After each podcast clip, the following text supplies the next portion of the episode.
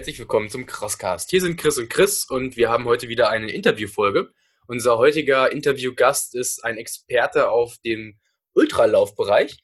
Unsere längste Distanz war ja bisher 80 Kilometer in 24 Stunden beim World's Toughest Mudder. Das ist wahrscheinlich für ihn ein leichtes Aufwärmprogramm. Denn nächstes Jahr ist ein Rennen über 1000 Kilometer geplant und zu Gast ist Michael Frenz. Hallo Michael. Ja, hallo zwei. Gut, dann äh, haben wir jetzt einmal so grob gesagt, äh, du bist ein Ultraläufer, aber stell dich doch gerne einmal selber vor. Wer bist du und was machst du?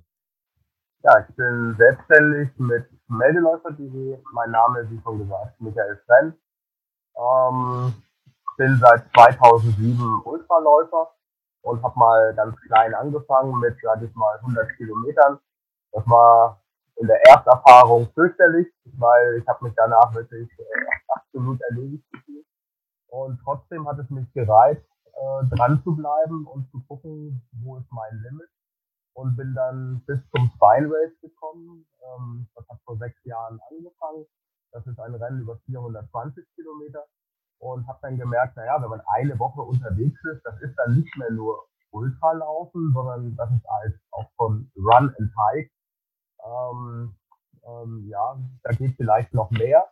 Und dann habe ich geguckt, was ist so der längste Lauf, den man hier in Deutschland machen kann. Und das wäre dann halt auf dem Goldstein-Wanderweg, 661 Kilometer. Das Rennen organisiere ich halt auch schon erfolgreich, dann schon seit dieser Zeit, also seit sechs Jahren. Und dort hat es die Verlängerung gegeben über die ähm, technische Seite, 330 Kilometer mehr. Naja, und dann sind wir bei 1001. Und so ist das Mega Race entstanden. Also eigentlich kann man sich so als normaler Läufer, sage ich mal, bei uns im OCA-Bereich sind so Distanzen von Halbmarathon eigentlich normal. Gar nicht vorstellen, wie man 1001 Kilometer laufen soll. Ja, geht mir genauso. wie ist denn so dein Wochenlaufumfang überhaupt, um so eine Strecke zu bewältigen?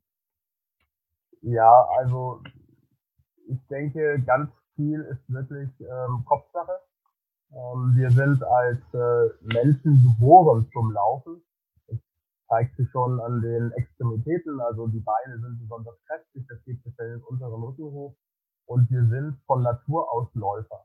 Jetzt muss man halt sagen, naja, in der heutigen Zeit ist viel mit Asphalt durchzogen, so einen harten Untergrund sind wir halt nicht gewöhnt, wir sind eher Savannenläufer, also weicher Untergrund, das kommt uns Trailläufern entgegen. Wenn ich jetzt aber sage, ich mache so abwechselnd Läufe und lange Wanderungen, und bin äh, in der Woche, sage ich mal, so zwischen 10 und 12 Stunden laufend, wandernd unterwegs, dann ist das eine gute Basis. Und darauf kann man dann aufbauen. Und alles weitere entscheidet dann der Wille, das eigene Ziel, will ich wirklich so weit unterwegs sein und auch ein Stück weit die Leidensfähigkeit. Also bin ich in der Lage, so kleinere Verletzungen wie Hautabschürfungen, Blasen an den Füßen, äh, Druckstellen am Rücken vom Rucksack oder vom Laufgürtel, äh, wo die Wasserflasche dran ist, kann ich das mental wegstecken, weil das sind ja keine Verletzungen, die einen umbringen oder die bleibende Schädel hinterlassen, sondern kann ich das verarbeiten und will ich das aushalten. Das zweite ist natürlich Körperkenntnis. Also kann ich die Zeichen, die mein Körper mir sendet, richtig deuten. Das wäre Hunger, Durst, Müdigkeit, Erschöpfung und kann ich darauf adäquat reagieren. Ich glaube, das haben wir ein Stück weit verlernt. Und äh, wenn man das über das Jahr hinweg durch die lange Wanderung, ich dachte ja, bis 10 bis 12 Stunden draußen sein, wenn man diese Erfahrungen wieder reinholt, ist man ungeheuer leistungsfähig. Das heißt jetzt nicht schnell, aber man ist sehr, sehr leistungsfähig. Mhm. Lass uns doch, bevor wir einmal so allgemein auf so ein bisschen Ultralaufen eingehen, auf das Mega Race speziell eingehen. Das ist ja, ja 2020 das erste Mal. Ähm, kannst du uns einmal so ein paar Hardfacts nennen, von wegen, wie, wie weit musst du am Tag so laufen? Wie sieht das mit der ganzen Organisation drumherum aus? Muss ich dafür zwei Wochen alles mit in meinem Rucksack mitschleppen oder kriege ich da irgendwie Support von euch oder wie läuft das genau ab? Ja, also zu den Hardfacts. Wir haben eine 1001 Kilometer lange Strecke. Äh, dieser eine Kilometer, den habe ich noch draufgesetzt, um halt zu sagen, dann wird es märchenhaft, nicht? Äh, wie aus Tausend in einer Nacht. Ähm, äh, außerdem wollen wir sicher sein, dass auch wirklich 1000 Kilometer gelaufen wurden und nicht nachher 999. Ähm, wir starten in der Nähe von Bayerisch Eisenstein, mitten im Bayerischen Wald. Und ich werde die Läufer mit dem Bus zum Start nach Maut, ein ganz kleines Nest, vielleicht 200 Einwohner. Und von dort gibt es eine selbst, für, selbst erfundene Strecke, die dann auf die äh, tschechische Trasse des Goldsteigweges führt. Ähm, es gibt zwei unterschiedliche Versorgungsstellen. Das ist einmal die ganz klassische Aid Station und die Life Base, die die Läufer erwarten dürfen. Wir haben insgesamt sechs Live Spaces. Live Spaces sind, ähm, ich bin jetzt fast schon im Englischen drin, äh, sind located, also sind ähm, aufgestellt äh, in Hotels oder in Gasthäusern und ähm, dort erwarten die Läufer ein warmes Essen, äh, ein Zimmer, das sie sich mit anderen Läufern teilen und dort können sie schlafen, duschen, ausruhen und dürfen sich dort bis zu zwölf Stunden aufhalten. Müssen aber im Rahmen des Zeitlimits diese Station, diese Lifespace wieder verlassen haben. Ähm, warum nur zwölf Stunden? Ich möchte halt sicherstellen, dass es kein Etappenlauf wird. Also es gibt ja recht schnelle Läufer, und wenn ich denen erlaube, mehrere Tage dort zu bleiben, naja, dann macht jemand 100 Kilometer, schläft einen Tag, macht wieder 100 Kilometer und ist nach 10 Tagen durch. Ähm, das haben wir beim Deutschlandlauf oder beim Trans-Europa-Lauf gesehen. Solche Läufer gibt es und dem wollte ich halt vorbeugen. Es soll ein Non-Stop-Lauf sein. Deswegen die Zeitbegrenzung 12 Stunden. In den Aid Stations, die dazwischen liegen, insgesamt 10, ähm, sind Zelte aufgestellt. Wir haben Ferienwohnungen angemietet und dort dürfen die Läufer sechs Stunden bleiben. Es gibt dort kein Dropback. Also insgesamt gibt es 16 Stationen und wenn man die alle nutzt, dann kommt man so auf ein Tagespensum von ungefähr 80 Kilometern, die man erbringen muss. Nun ist die Strecke aber nicht eben und durchgängig, sondern wir haben halt teilweise Berge und deswegen muss man am Anfang, wo es flacher ist, etwas schneller sein, weil die Mitte halt sehr bergig ist. Und dadurch äh, gibt es halt ähm, die Vorgabe der Cut-Off-Zeiten und die ist am Anfang ungefähr 4,3 km/h und am Ende sind es dann 3,0. Wie viele Höhenmeter sind es insgesamt in dem Lauf? Weil so 1000 Kilometer an sich sind ja schon sehr zehrend, wenn du sagst, da sind noch ordentlich Höhenmeter drin. Worauf kann man sich da einstellen? Circa 35.000 Höhenmeter. das ist eine ganze Menge, insbesondere weil ein gutes Drittel ähm, Trail ist. Also wirklicher Single Trail. Jetzt sagt man auf einer Strecke, ah ja, ein Drittel Trail, das ist nicht so viel. Wir reden hier über 330 Kilometer Trail und die meisten Kilometer davon sind in der Mitte. Das heißt, ähm, die Läufer nehmen erstmal 350 Kilometer Anlauf. Dann geht es in bergige Region, wo ungefähr 20.000 Höhenmeter liegen mit ungefähr 350 Kilometer dann geht's locker ans Auslaufen. Auch nochmal 300 Kilometer. Nur mal so zum Vergleich. Meine Teilnehmer beim Mega Race laufen einen doppelten ITMB nach 300 Kilometern Anlauf. Oder man könnte auch sagen, sie laufen einen Tour de Géant in der Mitte und machen vorher und nachher 300 Kilometer ein- und auslaufen. okay. Ähm, was, was war, was war generell eure Motivation, dieses Mega Race äh, zu initiieren? Also ähm, es gibt ja verschiedene Ultra Races, aber was habt ihr euch gedacht, warum, warum muss es das Mega Race geben? Ja, warum? Ähm, wenn man auf der DUV-Seite äh, mal sich reinklickt, das ist ja die Deutsche Ultralaufvereinigung, dann liest man in der Headline, wir machen dort weiter, wo Marathon aufhört. Und ich habe mir gesagt, ja, es ist großspurig, aber wo man recht hat, hat man recht. Und äh, das galt halt über ganz, ganz viele Jahre als das Nonplusultra. Und ich sag mir, alles in der Welt entwickelt sich weiter. Und ähm, ich denke mir, es ist Zeit, dass es nicht nur Ultraläufer gibt, sondern halt auch Mega-Racer. Und die Entwicklung, wenn man jetzt in die DUV-Statistik schaut, die weist auch eindeutig darauf hin, dass halt ähm, Früher war es mal besonders, dass man 100 Kilometer gelaufen ist. Dann kamen aus den USA die 100 Meilenläufe rüber. Mittlerweile läuft man in den USA 200 Meilen. Ähm, das ist so die neue Distanz.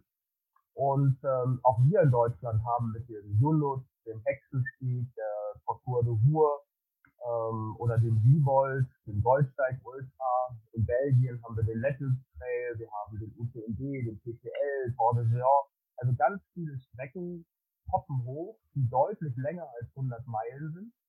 Und ich denke, so ab 500 Kilometer, das ist meine Erfahrung, wird das Rennen, also bekommt das Rennen ein neues Format. Es ist dann kein Ultralauf mehr, sondern ein Mega-Race. Für mich ist die Grenze 500 Kilometer. Ähm, einfach gespeist aus der Erfahrung meiner Läufe, Spine Race und auch Goldsteig Ultra. Nach 500 Kilometern zählen andere Dinge als beim Ultralauf. Und da habe ich mir gedacht, gut, Mega Race, ähm, 1000 Kilometer, wo kann man das doch mal machen? Nicht? Also das ist schon was Besonderes. Und ähm, dann haben wir uns das einfach mal auf die Fahne geschrieben. Und ich habe nicht damit gerechnet, dass das so viele werden. Und schwupps waren wir 100 Leute. Ja. Wahnsinn. Was brauche ich denn an Equipment, um so einen 1000 Kilometer Race zu machen? Was muss ich mir da anziehen? Was muss ich mitschleppen? Brauche ich irgendwie vier Paar Turnschuhe oder? Ja, also die Equipmentfrage ist schon eine wesentliche. Meiner Erfahrung nach nicht mehr als 8 Kilo Equipment mitnehmen. Erstens, äh, der, die Gesamtphysis leidet unter dem Gewicht. Und äh, zweitens, man hat dann auch zu viel mit, was man gar nicht nutzt. Also leichtgewichtig äh, unterwegs zu sein, ist schon mal das A und O. Das geht von meinem Rucksack los. Ist der Rucksack zu schwer, dann schleppe ich den ja dauerhaft mit mir rum. Also wenn ich einen Rucksack habe, der ein Kilo wiegt, dann werde ich den nicht mehr los. Mal so zum Vergleich, wenn ich Behältnisse für drei Liter Wasser habe, sagt mir ja niemand, dass ich die Softglas für drei Liter auch voll machen muss. Sondern wenn ich merke, den Tag über, ich brauche nicht so viel Wasser, mache ich halt nur zwei Liter rein. Aber ein Rucksack, der halt ein Kilo wiegt, wiegt ein Kilo. Werde ich nicht mehr los. Also man muss sich überlegen, die Sachen, die man immer dabei hat, die sollten besonders leichtgewichtig sein. Alles andere, was man in den Dropbacks auch lagern kann, wie Handschuhe, Mütze, Ärmlinge, Shirts, Westen, Jacken, das kann auch unterschiedlich schwer sein oder kann es auch mal eine geringere Qualität sein, weil das kann ich ja rein und rauspacken.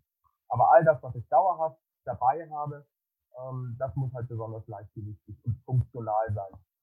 Das zweite Wichtige ist eigentlich gar nicht mal, welche Marke oder welches Produkt habe ich, sondern wie gut kann ich damit umgehen. Also ich habe oftmals erlebt, dass Trailläufer ihren Rucksack, ihren Laufrucksack mitschleppen und den als Ballast behandeln. Also kaum ein Trailläufer möchte gerne anhalten, den Rucksack abnehmen, sich das rausnehmen, was er braucht, um dann weiterzulaufen. Ein Wanderer macht das. Der nimmt das einfach raus. Trailläufer neigen dazu, einfach ihre Sachen mitzuschleppen und ähm, nicht zu benutzen. Und ich denke, ähm, dann kann man es auch daheim lassen. Also man muss bereit sein, die Sachen auch tatsächlich zu nutzen und da kann man sich auch überlegen, was brauche ich denn wirklich. Ich erlebe bei Ultraläufen, dass die Läufer dazu neigen, insbesondere im mittleren und hinteren Feld, nochmal zehn Riegel extra mitzunehmen. Ich könnte es ja gebrauchen. So jeder Riegel wiegt 80 Gramm, das sind schon mal 800 Gramm extra. Das Keep It Simple hast du ja auch schon bei Ryan Atkins gesehen, wo er bei Spartan Schweden gepostet hat, äh, mehr brauche ich nicht. Und da lag einfach eine Jacke, eine Hose, Handschuhe und Schuhe. Ja. Keep it simple. Auf den Bildern hat man dann ja auch gesehen, dass einige Läufer oder viele Läufer immer diese Stöcke mit dabei haben. Was hältst du ja. Davon? Oder ist das sinnvoll oder behindert mich das nur? Oder muss man das wirklich erstmal üben, um da reinzukommen und dann bringt es dir was?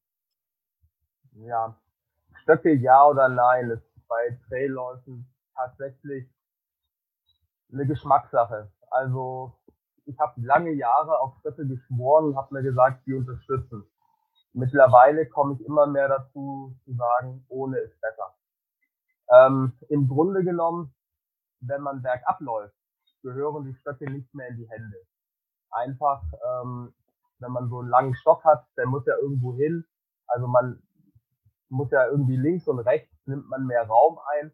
Man gefährdet, richtig behindert auch andere Läufer und selber ist man nicht mehr so dynamisch unterwegs. Wenn man fällt, hat man die Hände zu Faust, man kriegt sie nicht auf rechtzeitig, man läuft unsicherer. Also man muss sie wegstecken. Und das während des Laufens zu machen, fällt schwer. Wohin mit den Dingern?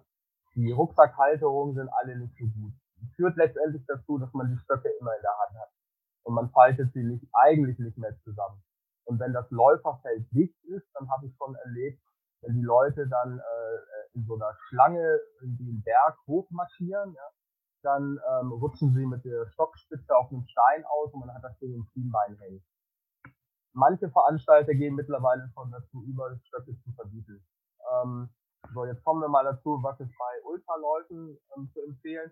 Ich sag mal, bis 100 Kilometer lasst die Stöcke einfach daheim, trainiert eure Beine ordentlich und könnt ihr euch besser konzentrieren auf das, was auf der Strecke ist.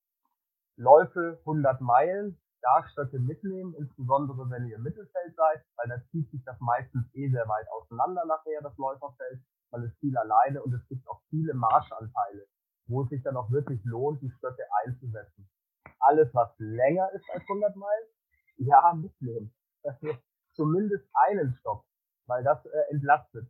Ich würde auch dazu raten, eher einen Stock mitzunehmen als zwei, weil in dem anderen, in der anderen Hand hat man halt auch das GPS-Gerät. Und wenn man zwei Stöcke hat, ja, dann wird, man hat halt keine drei Hände. Ne? Eine Hand braucht man, um einen Riegel zu essen, um mal ein Foto zu machen, um mal zu telefonieren, ähm, sich Motivation zu holen oder auf GPS zu gucken, eine Karte in der Hand zu haben. Ja, gibt genügend Gründe, warum man eine freie Hand immer braucht. Mhm. Als, als jemand, der viel Zeit in seinen Schuhen verbringt, ähm, was, was ist dir dabei wichtig? Ja, Schuhe sollten insbesondere genügend Raum bieten. Also wir kennen eigentlich zwei unterschiedliche Schuhvarianten. Man kann die gesamte Schuhwelt aufteilen in enge Schuhe und in weite Schuhe. Enge Schuhe funktionieren im Prinzip so, dass die Kraft aus dem Bein ähm, direkt übertragen wird äh, auf den Untergrund und ich sozusagen den Fuß in eine festere Form treffe, ähm, damit ich genügend Stabilität aus der Beinmuskulatur ähm, auf den Boden bekomme und so den Druck aufbaue. Ähm, ihr hört schon, der Fuß kann da wenig mitarbeiten. So. Die andere Variante ist der weite Schuh. Dort ähm, brauche ich eine höhere Gelenkstabilität, geht schon in der Hüfte los, über das Knie bis zu den ähm, Fußgelenken. Und dort kann der Fuß richtig mitarbeiten. Und jetzt kommen wir mal zum Unterschied. Je athletischer jemand ist, desto besser sollte er mit einem weiten Schuh umgehen können. Also nimmt man Karl Melzer zum Beispiel, der im Speedboat läuft, der ist ja auch eher ein weiterer Schuh, äh, einfach weil er ein kompletterer Athlet ist. Also je kompletter ein Athlet ist, desto mehr kann er natürlich auf die gesamten Ressourcen seines Körpers zurückgreifen. Und je untrainierter ich bin, naja, desto mehr Führung brauche ich. So. Jetzt, äh, das ist die, der eine Teil der Wahrheit. Der andere Teil ist, mehr Führung brauche ich natürlich auch in dem Moment, wo ich schnell unterwegs bin. Also die direkten Schuhe, die also auch, ähm, sage ich mal, eine enge Fußfassung haben, sind für sehr schnelle Läufer auch gut geeignet, obwohl diese Läufer absolut komplette Athleten sind. Also wenn ich in der Lage bin, 100 Kilometer in sieben Stunden zu laufen, dann hilft diesem Läufer natürlich auch ein direkter und enger Schuh, weil er halt einfach ähm, ähm, viel dynamischer und viel schneller äh, unterwegs ist. Das hat einfach mit der Physik zu tun, wie dann entsprechend die Gelenkhebel greifen und ähm, so ein direkter Schuh würde einem, ja, einem anderen Läufer halt eher wehtun. Und das merken die Läufer dann auch. Nicht? Die sagen, ey, ich brauche mehr Dämpfung. Ja klar, weil die Gelenke halt irgendwann mal aufgeben und die Muskeln äh, erschöpft sind. Also ich kann eher dazu raten, einen weiten Schuh zu nutzen für Distanzen ab 100 Kilometern und äh, den Schuh auch groß genug zu wählen. Ein Tipp von mir ist immer der, dass man im Schuhladen den Schuh anprobiert und dann ähm, den, wie schreibe ich das jetzt, den Fuß sozusagen auf die Zehenspitze stellt und dann mal den Fuß versucht nach vorne zu klopfen, so weit wie möglich. Dann stellt man den Fuß wieder hin und dann guckt man, ob der Zeh vorne rangekommen ist. Wenn der an die Innenseite des Fußes gekommen ist, ist er zu klein, dann braucht man noch eine halbe Nummer größer. Also einfach den Fuß aufstellen, auf die Zehenspitze ein bisschen klopfen, gucken, ob die Zehe vorne rangekommen ist. Wenn ja, halbe Nummer größer. Wie sieht das mit der Verpflegung aus beim Laufen selbst? Ich meine, du hast ja diese Station, wo du garantiert was essen kannst. Zwischendurch, was nimmt man da so mit? Also am besten äh, Real Food. Also alles das, was ähm, man irgendwie äh, selbst zubereiten kann. Gut sind Kartoffeln, ähm, gut sind natürlich belegte Brote, Wurst, Käse, was man verträgt an Trockenobst, Nüsse. Ja, abraten kann ich eher von Schokolade, Süßigkeiten, wie Gummibärchen, Bonbons oder ähnliches. Ähm, oder Gels, braucht man alles nicht. Auch diese ähm, künstlichen Dinge wie Chiasamen aufgelöst und so, alles Blödsinn, vernünftiges Käsebrot, ähm, das ist auf diesen Distanzen ab 100 Meilen eher angesagt. Auch hier wieder, je kürzer die Distanz, je schneller ich unterwegs bin, desto funktionaler muss natürlich das sein, was ich aufnehme. Und dann kann es natürlich angeraten sein, dass ich ein Nahrungsergänzungsmittel nehme oder ein Riegel oder ein Gel, einfach weil es schneller, weil die Nährstoffe schneller in den Blutkreislauf kommen äh, und weil ich dann eher zur Verfügung habe. Aber auf diesen ganz langen Rennen, da bekommt das den Leuten eher nicht. Und ich sehe auch selber an den Stationen, es, spätestens nach 400 Kilometern greifen die Leute nicht mehr zu den Süßigkeiten.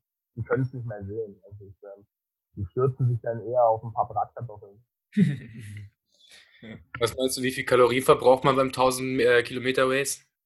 Ja, also man darf ruhig davon ausgehen, dass so 5.000 bis 7.000 Kilokalorien am Tag weggehen. Ähm, ich rechne mal mit 15 äh, Tagen. Naja, da sind wir dann so bei 90 bis 100.000 Kilokalorien. Ähm, wenn man auf die Bilder bei Mega Race schaut, das sind ja nicht alles vollschlanke Leute, also sind ja nicht alles schlanke Leute, sind teilweise vollschlank. Ähm, man braucht so ein bisschen was, was der Körper dann auch verbrauchen kann. Mhm. Ja. Das ist auch so der Unterschied, den wir meistens gesehen haben, dass dann wirklich die reinen Marathonläufer eher die dünneren sind und die Ultraläufer schon wieder ein bisschen mehr am Körper dran haben. Ja, genau. Und das schadet auch nicht. Auch hier kann ich nur sagen, ähm, die Presse oder auch die, ähm, die Laufzeitschriften gaukeln uns einen Idealkörper eines Läufers vor. Man sieht immer schlanke Läuferinnen, Läufer und denkt sich, boah, ich habe jetzt so zwei, drei Kilo mehr auf den Rippen ich bin kein Läufer. Komplett falsch. Jeder Körper ist auch ein Läuferkörper. Heißt aber nicht, äh, dass jeder Läuferkörper auch eine Marathon-Bestzeit laufen kann oder einen Weltrekord. Ähm, aber wir sind Läufer, so oder so. Hast du äh, selber irgendwelche, sag ich mal, Motivationstricks, wenn du jetzt auf Kilometer 400 äh, bist und du weißt, okay, ich muss noch 50 Kilometer machen, alles tut weh. Äh, also wir hatten zum Beispiel mit ähm, einem Ironman geredet, der hat sich immer so ein Smiley auf die Hand gemalt, äh, damit er halt, äh, wenn er den anguckt, immer lacht. Ja? Äh, hast du irgendwie sowas? Ja, also ich sag mal, wenn es dann nur noch 50 sind, dann denke ich da nicht mehr drüber nach. Also das ist, äh, dass das Ding dann durch. Ähm, eher ist es so, was mache ich bei der Hälfte? Also ich habe jetzt in drei Wochen einen Lauf vor dem Bello Gallico. Der findet in Belgien statt und der ist äh, in zwei Runden geteilt. 80 Kilometer der Hinweg, dann kommt man an die große Station. Die ist zugleich Start und Ziel und dann läuft man entgegengesetzt nochmal zurück. So, und jetzt bist du bei der Hälfte angekommen, 80 Kilometer im Sack, fühlst dich vielleicht ganz gut oder schlecht, und jetzt siehst du aber dein Auto, du hast deine Tasche, äh, andere hören schon bei 80 Kilometern auf, äh, andere steigen vielleicht bei der Nacht ein, aber du fühlst dich schon so ein bisschen angeditscht und so, was mache ich jetzt? Und ähm, mein Tipp ist immer, ähm, schon ab Kilometer 75 überlegen, was brauche ich in der Station, was muss ich tun und dann so schnell wie möglich raus. Also je weniger man anfängt zu denken, desto besser ist es auch mein Tipp, den ich den Goldsteigläufern immer gebe, wenn es äh, beim Briefing soweit ist. Ich sage immer, Leute, wenn ihr anfangt zu denken, das ist schon der erste Schritt zum Aufgeben. Ähm, nicht nachdenken, sondern machen, raus, raus. Äh, und dann die Probleme auf dem Trail lösen. Ähm, wenn man anfängt, erstmal drin zu sein und sich die Blasen anzieht und sagt, oh Gott, was soll ich jetzt tun? Ich bin am Ende, ja, dann ist man von dieser weinerlichen Nummer, dann so, und ein konkreter Tipp ist, wenn man aufgeben möchte, äh, telefoniert erstmal mit Angehörigen, Freundinnen, Freunde und äh, heult euch da mal einen Moment aus.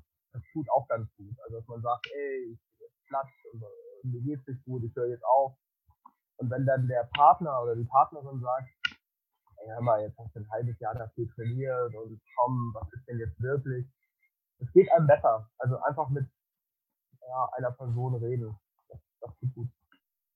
Hilft, es, äh, hilft es dir dann auch, wenn du entsprechend in der Station jemanden hast, der sich um dich kümmert, dir schon Sachen bereitlegt und dich in der Hinsicht supportet oder machst du es lieber alleine? Also ich mache es lieber alleine.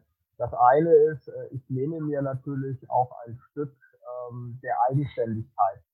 Also wenn ich ein langes Rennen ähm, aus eigenen Kräften heraus finishen kann, dann habe ich das auch alles selber gemacht. Ansonsten ist das ja eine Teamleistung. Ich muss mir ja immer sagen, wenn der andere jetzt nicht da gewesen wäre, hätte ich es vielleicht nicht geschafft. Und ich will ja wissen, ob ich es selber schaffe. Es ist natürlich angenehm, wenn jemand äh, einen supportet und so ein bisschen Händchen hält und guckt. Aber im Grunde genommen brauchen wir das nicht. Also ähm, ja, bin ich nicht so der große Fan von. Nee, muss man alleine hinkriegen. Okay. Was war dein bis jetzt so dein Highlight? Also vielleicht die längste Distanz, die du mal äh, nonstop gemacht hast oder der schönste Ultra, den du gemacht hast? Also definitiv meine zweite Teilnahme am Spine Race. Ähm, meine erste Teilnahme beim Spine Race, es war ein fürchterlicher Wintereinbruch in England. Wir hatten hüfthohen Schnee, bei Kilometer 390 war bei mir die Luft raus. Ich wusste, wenn ich jetzt auf die letzten äh, 40, 50 Kilometer gehe in die Berge, es gibt keine Möglichkeit der Rettung, bringe ich mich wirklich selbst in Gefahr und ich musste mir leider eingestehen, ich bin am Ende, das wird nichts. Ähm, es hat mir ungeheuer wehgetan im Nachhinein und ein Jahr später konnte ich das Rennen finishen und das war ja mein größtes Ereignis, sage ich mal. Das kam auch so nicht nochmal wieder. Also dieses, äh, dieses Motivationshoch und dieses Gefühl, alles bewegen zu können, äh, das wünsche ich jedem. Machst du irgendwie eine spezielle Form von Mentaltraining oder sowas? Nein, gar nicht. Mhm. Und äh, Krafttraining ergänzend zum Laufen mal so einmal die Woche oder auch gar nicht und fokussierst dich rein aufs Laufen? Äh, nein, das mache ich. Ähm, es hat auch, ähm, kann ich auch wirklich nur jedem empfehlen. Also wenn ich regelmäßig laufe in der Woche, und das sind bei mir so um die 100 Kilometer, dann kann ich durch verschiedene ähm, Läufe, durch verschiedene Training, Intervallläufe, mal schnell, mal langsam, mal lange Distanzen, mal kurze Distanzen, Intervalle, Sprint, mit Gepäck, ohne Gepäck, kann ich schon eine ganze Menge trainieren und ich komme dann durch mein Lauftraining an eine bestimmte, an eine bestimmte Leistungsgrenze. Und ich habe selber gemerkt über die Jahre, ich kann das nicht weiter nach oben pushen. Also ich komme einfach nicht weiter. Aber wenn ich ins Fitnessstudio gehe, parallel dazu, zwei bis dreimal in der Woche und Bauch-Rückentraining mache, äh, insgesamt mich dehne, ähm, ähm, ähm, meine Fußmuskulatur kräftige, wenn ich gezielt nochmal Beinkraft trainiere, dann komme ich weiter. Und ähm, das sind einfach, ähm, das hatten wir vorhin schon das Thema, wenn ich ein kompletterer Athlet werde, dann profitiere ich natürlich, weil meine Körperhaltung besser ist, die Spannung ist besser, mein Schritt ist vielleicht nur ein Zentimeter länger geworden, aber auf 100 Meilen ein Zentimeter mehr. Ähm, das sind bei, sagen wir mal, 400.000 Schritten, 400.000 Zentimeter. Kann man sich einfach überlegen, wie viel weniger Schritte ich machen muss und wie viel Kalorien das spart, wie viel Zeit ich dadurch schneller werde. Es führt gar kein Weg daran vorbei. Wenn ich wirklich meinen Laufsport liebe, muss ich mich um den Gesamtkörper kümmern. Und das bedeutet aber auch, dass ich ähm, auch mich um meine Gesundheit kümmern muss. Also ähm, ich merke immer wieder, wie bei Athleten auch Verletzungen, die mit dem ähm, die mit der Laufmuskulatur nichts zu tun haben, ähm, einen Läufer daran hindern zu finishen. Weiß mal, man hat sich in den kleinen Finger geschnitten, ja, dann kann man unter Umständen einen Marathon nicht finishen, weil die Wunde pulsiert, weil sie wehtut oder wie auch immer. Oder ich habe Zahnschmerzen, kann ich nicht laufen.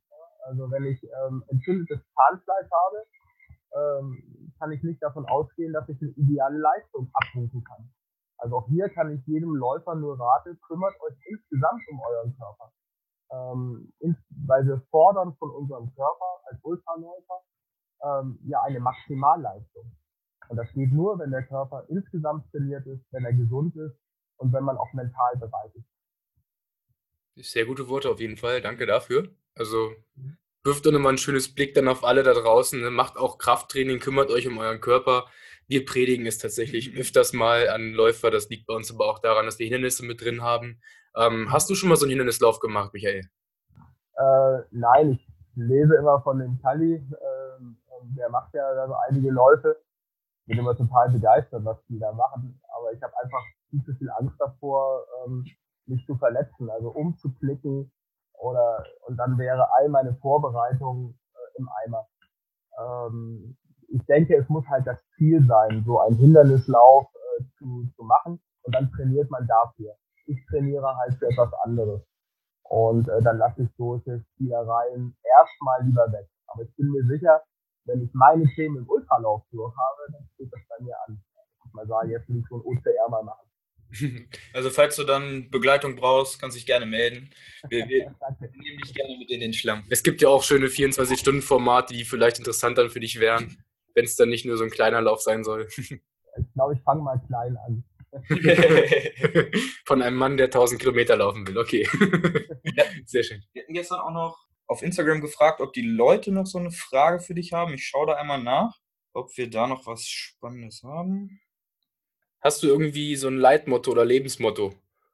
Ja, also das Motto, was ich auf Meldeläufer habe, ist äh, Natur erleben, neue Wege wagen. Ja. Und äh, dazu kann ich äh, wirklich nur aufrufen und äh, möchte eigentlich mal sagen, Leute, wenn ihr Ultraläufer seid, geht doch nicht immer zur selben Laufveranstaltung. Ja, das mag schön sein, immer zur selben zu gehen, aber schaut auch ruhig mal woanders hin. Ähm, daran liegt äh, wirklich etwas ganz Besonderes, die Welt zu entdecken, unter die Füße zu nehmen. Und das Zweite, äh, wenn man erkennt, dass das Ultralaufen im Prinzip ähm, Bewegung in einem geschützten Rahmen ist und man äh, jetzt diesen geschützten Rahmen aufbricht und äh, sich den Rucksack schnürt und sagt, wisst ihr was, ich mache jetzt den Westweg mal auf eigene Faust. Ich brauche da jetzt keine Aid Station, keine Live Station, sondern ich nehme jetzt meinen Rucksack, ich bin fit genug, ich weiß das und ich mache das jetzt alleine. Oder ich nehme den Pfälzer Waldweg oder ähm, ich, fahr, ich mache eine Alpenquerung von München nach Venedig ähm, und ich mache das jetzt als Run and Hike und organisiere alles selbst. Das ist ein Riesenabenteuer und ich denke, man entdeckt die Natur, sich selbst auch nochmal ganz anders. Und Reinhold Messner hatte mal zum Ultralaufen und zum Ultra-Trail-Laufen mal gesagt, er versteht gar nicht, warum das so ein Hype ist. Äh, das machen, macht, hätte er schon äh, seit jeher gemacht, weil das Ultra-Trail-Laufen halt ganz einfach dazugehört, weil wenn man Bergsteigen will, muss man fit sein. Für ihn war also Ultra-Trail-Laufen immer nur ein Mittel zum Zweck. Und ähnlich sehe ich es auch. Ähm, all das, was ich anbiete an Ultraläufen und auch an, ähm, an Mega-Race, äh, dient eigentlich dazu, die Athleten zu motivieren, und jetzt mach's ganz alleine. Hm. Jetzt mach's ganz alleine. Jetzt hast du es geschafft mit 1000 Kilometern, mit 16 Aid-Stationen. Davon hast du vielleicht nur 10 nutzen müssen. Und jetzt fährst du nach Kungsleden rüber nach Norwegen. Mach's alleine. Du kannst es. Du kannst es, mach es. Und ähm, ich habe viele jetzt auch schon dazu motivieren können und die Feedbacks sind großartig. Diese Motivation ist dann auch diese Challenge vom längsten Single Trail Deutschlands entstanden, ja? Ja, genau. Also ähm, wir waren in Berchtesgaden, wäre sonst ja auch nicht einfach nach Berchtesgaden äh, gefahren, aber das war riesig. Ja. Wir haben also dort äh, wirklich gesucht, wo kommt man nur auf Single Trails äh, auf eine Runde und das war schon großartig. Äh, allerdings, klar, wenn natürlich das Wasser ausläuft, also wenn, wenn man kein Wasser mehr hat, wenn man auf die nächste Hütte hofft und sagt, boah, jetzt habe ich aber Hunger und man stellt fest, die ist geschlossen, hält nicht, dann hat man wirklich sein Abenteuer da oben. Ja. Man teilt sich den letzten Riegel brüderlich oder äh, man sucht nach einer Wasserquelle äh, und filtert das Wasser. Das ist schon spannend. Also man kann Abenteuer mitten in Deutschland erleben, man muss nicht irgendwo hin. Und ja, Deutschland sucht den längsten Single Trail, das geht ins nächste Jahr. Ähm, wir werden dort mit Outdoor Active zusammenarbeiten und äh, werden das über ein Jahr lang betreiben. Ähm, und ich bin gespannt, wo die Leute dann unterwegs sind, was sie ausbuddeln, welche Bilder dabei rauskommen und was die Menschen dann erleben. Wo kann ich da genau mitmachen, wenn ich sage, ich habe da irgendwie einen coolen langen Single-Trail in der Nähe? Ja, das wird dann auf meldeläufer.de äh, veröffentlicht oder auf Outdoor Active. Dort sind die Teilnahmebedingungen. Äh, das Ganze wird soweit mit Schotzen. Man kann also einfach äh, mit seiner Trail-Idee ähm, loslegen. Und es geht auch im, im nächsten Jahr nicht darum, was ist der längste Single Trail, sondern Deutschland sucht den schönsten Single Trail. Okay. Und damit kann man sich dann bewerben. Man kann seine Tracks dann einfach hochladen mit Fotos dann dazu. Äh, man muss ein bisschen was schreiben und am Ende des Jahres wird es dann entsprechend äh, eine Jury geben, die den schönsten Single Trail äh, dann äh, auswählt und dann kann man auch ein bisschen was gewinnen. Auf jeden Fall sehr coole Aktion. Ja. Gut, dann äh, einmal noch zu den Fragen der Community. Ähm, hier hat einer gefragt, man sagt ja, man sollte alle 500 Kilometer die Schuhe wechseln. Kaufst du dir für jedes Rennen neue Schuhe? Nein, das kaufe ich nicht. Ähm, ich denke, diese feste Zahl an Kilometern ist eine Erfindung der Schuhindustrie, damit wir auch richtig schön am Ball bleiben. Die Schuhindustrie ähm, ähm, ist da ja auch richtig dran, die sagt, ey, du brauchst Schuhe äh, für Trail, für Netze, für Straße, für Fitnessstudio. Dann brauchst du ähm, ähm, mit Absatz, ohne Absatz, weiter Schuh vorne, enger Schuh vorne, etwas. So, und dann kommst du auf zehn Paar Laufschuhe. Ähm, ich denke mir, ein vernünftiges Paar reicht eigentlich für alles. Und dann bekommt man selber auch äh, ein Gefühl, wenn der, wenn die Sohle sozusagen nicht mehr so ähm, den, ja, den Auftritt absorbiert wie am Anfang. Ähm, ein bisschen Buchführen ist ganz gut, aber man kann sich die Sohle auch einfach mal, mal ansehen, also ob die abgelaufen ist oder wie auch immer, und dann braucht es ein paar neue Schuhe. In der Regel ist das Obermaterial immer in Ordnung. Wenn man einen guten ähm, Schuster in der Nähe hat, dann packt er einem auch mal eine neue Gummierung auf den Schuh. Das geht auch. Ist ökologisch auf jeden Fall sinnvoll. Und ähm, tut dem Schuh ja keinen Abbruch. Also ich komme in der Regel mit zwei, drei Paar Schuhe aus und äh, die reichen dann für ein Jahr. Wenn ich mir noch ein viertes oder fünftes kaufe, dann eigentlich eher, weil es mich interessiert oder weil ich den Schuh schön finde. Aber wirklich brauchen tue ich ihn nicht. Okay. Hast du spezielle ähm, Vorbereitungen vor so einem Ultralauf? Also achtest du auf gewisse Mineralstoffe, äh, Kompression, tapest du dich oder sowas? Feste Rituale oder so ein Zeugs? Ja, also das eine ist ähm, Tapen, ein ganz wichtiger Punkt. Ähm, also Prävention ist, äh, denke ich mal, das A und O. Man kennt seine Stellen, wo, sage ich mal, der Rucksack reibt oder wo man gerne eine Blase oder eine Druckstelle am Fuß bekommt. Und wenn man das mit Kinesiotape abschlägt, ähm, ist meine Erfahrung, dass es äh, das spart doch viel. Also da kann man sich äh, ja einiges an Leid ersparen. Also Tapen vor dem Rennen, das ist schon etwas, was ich immer mache, auch eincremen. Ich nehme auch immer etwas Creme mit, weil ich oftmals zwischen den Beinen oder auch an den Achseln ähm, einfach so Schweißnässe äh, Probleme bekomme, wenn die Haut dann an den Textilien reibt, das wird wund, dann unangenehm. Also ähm, Creme und Tape, das mache ich immer. Aber ansonsten nein. Die anderen Fragen haben wir, glaube ich, so genau. im Gespräch geklärt. Hast du für uns jetzt noch einen Tipp? Wir laufen nächstes Jahr wieder einen 24-Stunden-Hindernislauf und wollen im Oktober nach Schweden zum 24-Stunden World Championship. Ähm, was ist dein Tipp, dass wir die 100 Kilometer mal knacken? Oder deine drei Tipps? Meine drei Tipps, 100 Kilometer zu knacken. Ja, also das eine ist, ähm, dass man mental aufgeräumt an den Start geht. Es sollte also in der Familie, im Freundeskreis, im Beruf äh, nichts Belastendes da sein, sondern man sollte vorher alle Dinge geklärt haben, sodass man sich komplett auf das Rennen konzentrieren kann. Und auch während des Rennens sollte es keine Störungen von, von, von außen geben. Also nehmt kein Handy mit und wenn dann schaltet auf Flugmodus.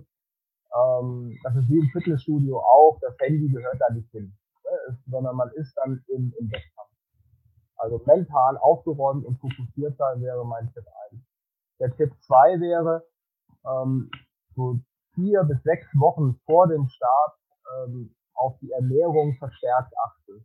Also kein Alkohol, ähm, keine übermäßigen Süßigkeiten, ähm, wenig Mist essen, also Fast Food etc., sondern einfach mal vernünftig äh, äh, sich ernähren, ausreichend trinken ähm, durchaus auch komplett sich ernähren, also jetzt keinen Ver Verzicht üben, bedeutet auch für die Diätfans, dass man das dann mal sein lässt, sondern man muss den Körper äh, dann dazu einladen, alles einzulagern, was er irgendwie brauchen kann. Weil 100 Kilometer ist eine immense Distanz, man so seine 10 Stunden mindestens unterwegs. Also vier bis sechs Wochen vorher beginnen einfach so ein bisschen die Ernährung in den Griff zu bekommen. Ja, und das dritte jetzt wirklich schwierig. Was ist der dritte Bereich? Sich halt überlegen, was man an Ausrüstung braucht. Rechtzeitig. Wahrscheinlich auch schon mit dem Beginn der Ernährung. Äh, so in dem Bereich. Nicht, dass man auf den letzten Drücker nochmal anfängt, ey, jetzt braucht noch ein neues T-Shirt oder so. Nee, braucht man nicht. Das also nicht noch diesen Last-Minute-Einkauf machen, ich brauche noch eine neue Regenjacke und dann läuft man mit der und stellt fest, man in der viel mehr als in der letzten und dann kriegt man Probleme, die man sonst nicht hatte. Also die Ausrüstung schon rechtzeitig testen und dann sollte es klappen. Ja, da hatten wir auch so ein bisschen vom World's Toughest Mother hat uns einer ge gefragt, ob wir dann neue Schuhe mitnehmen. Und ich glaube, das ist auch so einer der größten Fehler, glaube ich, wenn man dann, also auch wo die Frage vorhin so hingespielt hat, so kaufst du dir vor jedem Lauf neue Schuhe, äh, wenn man dann da neues Equipment ungetestet äh, beim Race Day äh, dann einführt, ist, glaube ich, einer der größten Fehler, die man machen kann.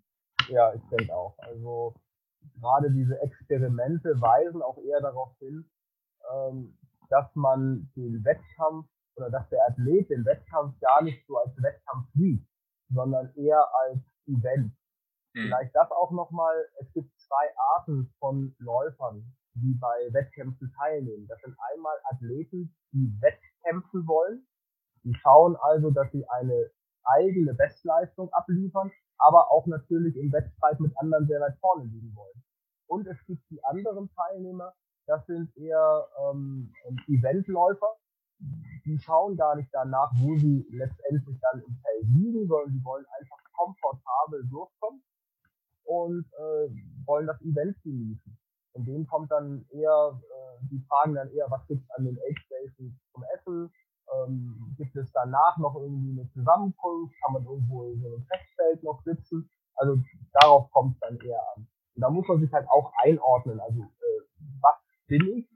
Und das ist auch nicht immer durchgängig gleich. Also für mich gibt es auch Wettkämpfe, da fahre ich hin, weil ich Leute treffen will weil ich mich einfach wohlfühlen möchte und weil ich ein bisschen quatschen will, auch um zu sehen, was ist jetzt gerade so Thema in der Szene. Und dann gibt es aber auch andere Wettkämpfe, da bereite ich mich richtig vor, dann sage ich, nein, jetzt bin ich Athlet, ähm, jetzt fahre ich dahin, um für mich das beste Ergebnis zu holen. Und ein guter Tipp wäre vielleicht an der Stelle, dass man auch an den, an den Meisterschaften teilnimmt, die wir in Deutschland haben. Dass man einfach sagt, die Meisterschaften, die sind dafür da, um wirklich wegzustreifen. Und bei den anderen Läufen, naja, da kann man ja auch als Teilnehmer einfach mal so mitmachen. Olympischer Gedanke. Ja, vielen Dank auf jeden Fall für die ganzen schönen Einblicke. Da kann ähm, man, denke ich mal, auch äh, für alle Distanzen, für alle möglichen anderen Sportarten auch was mitnehmen. Genau. Mhm. Wo können wir dich denn finden, wenn wir noch Fragen äh, zu dir haben oder irgendwie im Interview irgendwas nicht geklärt ist? Wo können die Zuhörer denn dich kontaktieren oder erreichen? Also entweder über E-Mail ähm, über die info at meldeläufer.de oder über Facebook meldeläufer.de. Ähm, das ist so das Allerbeste. Und ansonsten sieht man sich bestimmt irgendwo auf dem Feld. Jawohl, alles klar. Das sind doch schöne Abschlussworte. Wir danken dir für deine Zeit, ähm, für den ganzen Input. Ähm, war auf jeden Fall sehr aufschlussreich. Äh, wir danken dir da draußen fürs Zuhören. Wir hoffen, du hast äh, einiges dazugelernt. Falls du noch Fragen hast, darfst du die auch gerne an uns stellen und äh, wir leiten das dann weiter. In diesem Sinne. Viel Erfolg beim Mega Racing bei der Vorbereitung, ne, Michael? Ja. Rock das Dankeschön Ding. euch zwei, ja. Also dann. Ja. Jawohl. Super. Mach's gut. Ja. Tschüssi. Ciao.